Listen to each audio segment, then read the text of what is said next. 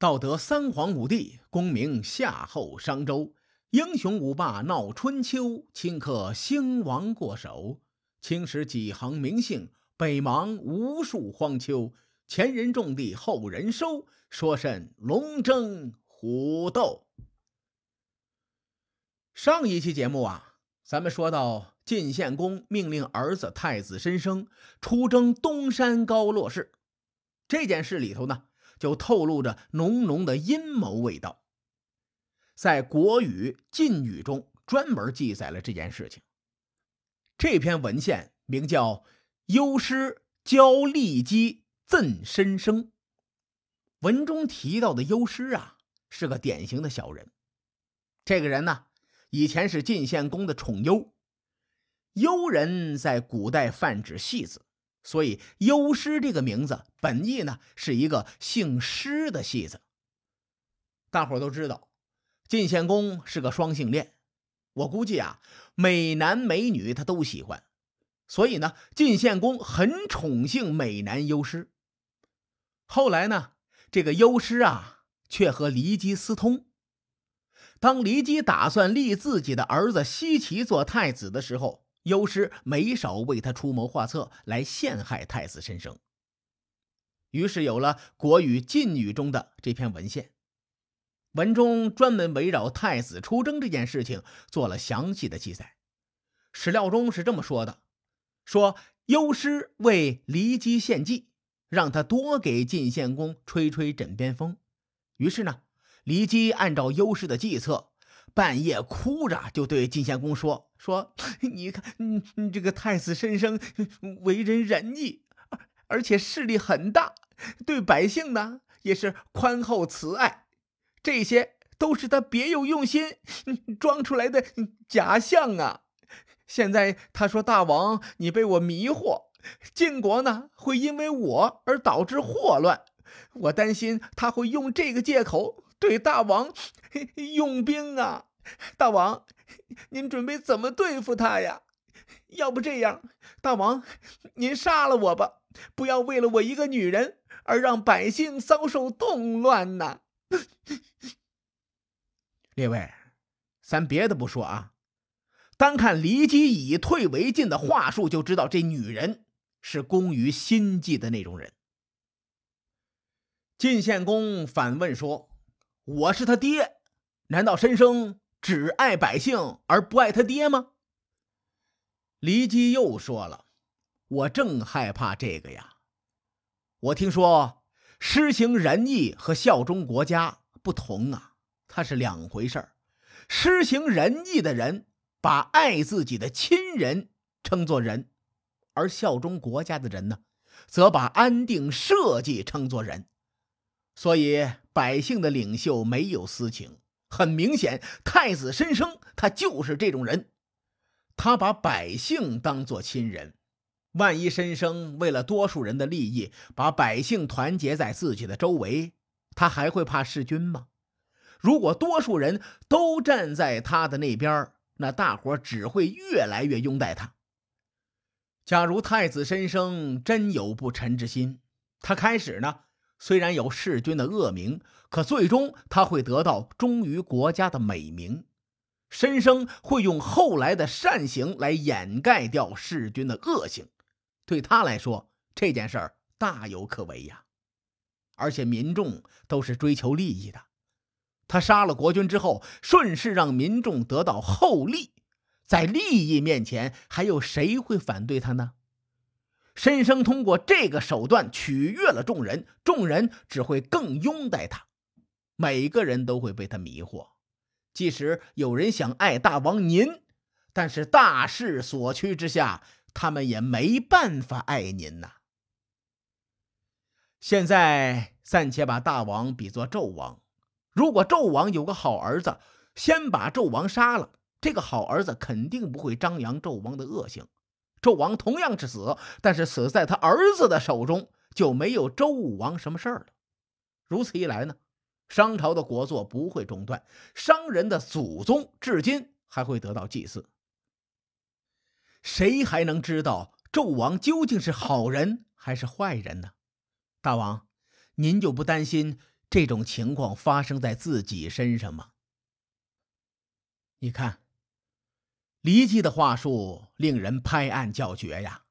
他围绕着“窃国者为诸侯”这个主旨，将利害关系陈述的思路清晰、逻辑缜密。难怪晋献公一代枭雄会这么迷恋骊姬呀！这个女人厉害的令人发指。晋献公又问：“说你觉得应该怎么办呢？”骊姬随后的话，那真是句句诛心。他对晋献公说：“大王。”何不退位让贤呢，将国政大权交给申生。申生大权在握，他得到了自己想要的东西，自然会放过您的。您再考虑一下，自从您的曾祖曲沃还书以来，成师一脉谁爱过自己的亲人呢？正是因为这些不爱亲人的人心狠手辣，才把晋国本家的义弟吞并了。骊姬的这番话是诛心之言呐，简直是为晋献公量身定制的。晋献公生性凉薄，而且极具权力欲，他肯定不愿意把国政大权交出去。骊姬陪伴晋献公这么多年，对晋献公的秉性了如指掌，所以呢，在针对这一点向晋献公施展攻心术。同时，骊姬还做了一个逻辑诡辩的推定，他引导晋献公认定太子申生一定会造反。他的理由是：成师一脉都生性凉薄，对亲人下手从来不手软。晋献公正是这样的人呐，难免会以小人之心夺君子之腹。所以呢，晋献公毫无意外地落入了骊姬的逻辑陷阱中。打心底里就认定太子申生一定会谋反。晋献公当时就说：“寡人绝对不能把国政大权交出去。寡人凭借权力和威势震慑了晋国周边的诸侯，现在寡人还没死呢。如果寡人死了，连自己的儿子都治不住，那其他诸侯怎么看寡人呢？这事儿啊，你就不用担心了啊，我自有办法对付他。”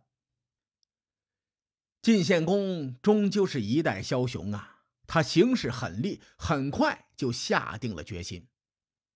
骊姬一看说动了晋献公，趁热打铁说：“东山的高洛氏总是侵扰我国的边境，我们那边的居民呢，没有一天可以安生的在田野里放牧。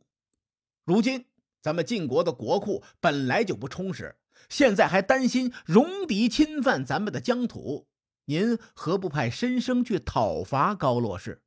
这样一来呢，我们既可以观察到他能否带兵，又可以测试他与百姓的关系。如果他不能战胜高洛氏，我们就趁机加罪于他；如果他战胜了高洛氏，说明他很有本事，我们呢就更要想办法对付他。即使申生战胜了高洛氏，那也是为晋国战胜的。大王可以借此展示实力，诸侯们见晋国强盛，也不敢与咱们有边境的争议。这样一来呢，我们可以降低边境驻防的压力，减少花销，使国库逐渐的充盈起来。大王，您在得到这些利益之后，可以慢慢的想办法对付申生，好处太多了。不如啊，您现在就谋划一下这件事儿吧。列位，您听听骊姬的话。真是青蛇口中信，黄蜂尾后针，两者皆不毒，最毒妇人心呐！这姐姐的心计之歹毒，将太子申生的后路全都给堵死了。当时太子申生除了造反，走哪条路都是对晋献公有利的。退一步说，太子申生并没有十足的把握造反。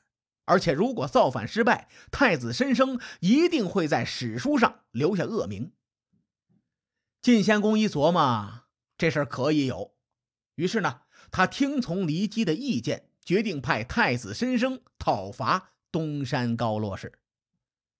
野史记载啊，说晋献公和骊姬为了害死申生，特意请方士做法诅咒太子申生。随后呢，方士在衣服和金爵上都下了诅咒。与野史相印证的正史里有同样类似的记载，说晋献公赏赐给太子申生左右颜色不同的衣服，并且让申生带一块金爵。其中的区别在于啊，《左传》没有记录晋献公这么做的原因。申生的仆人听到这个消息，立刻就说：“太子危险了！晋献公的赏赐太邪性了，奇则生怪，怪则反常，反常则预示着太子不能继位成为国君。晋献公此次派太子出征。”是在试探太子的实力与民心呐。这件左右颜色各异的衣服象征着不一致，金爵则暗示着冷淡和离心。这两点一结合，说明晋献公想要谋害太子的性命。而且那件衣服呢，一定是被方士诅咒过的。即使太子申生得胜而归，也会有谗言从宫中散布。以上的内容啊，出自《国语》。《国语》是我国第一部国别体史书，也就是说，上述比小说更精彩的对白都是正史。历史啊，就是这么有趣。在《国语》这篇记载的最后，用了五个字结束，叫做“君子曰：知微。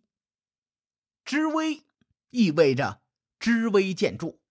这表明说，仆人从这件事的苗头里就推断出事情的实质和发展趋势。尽管太子申生身处险境，但他还是有两把刷子的。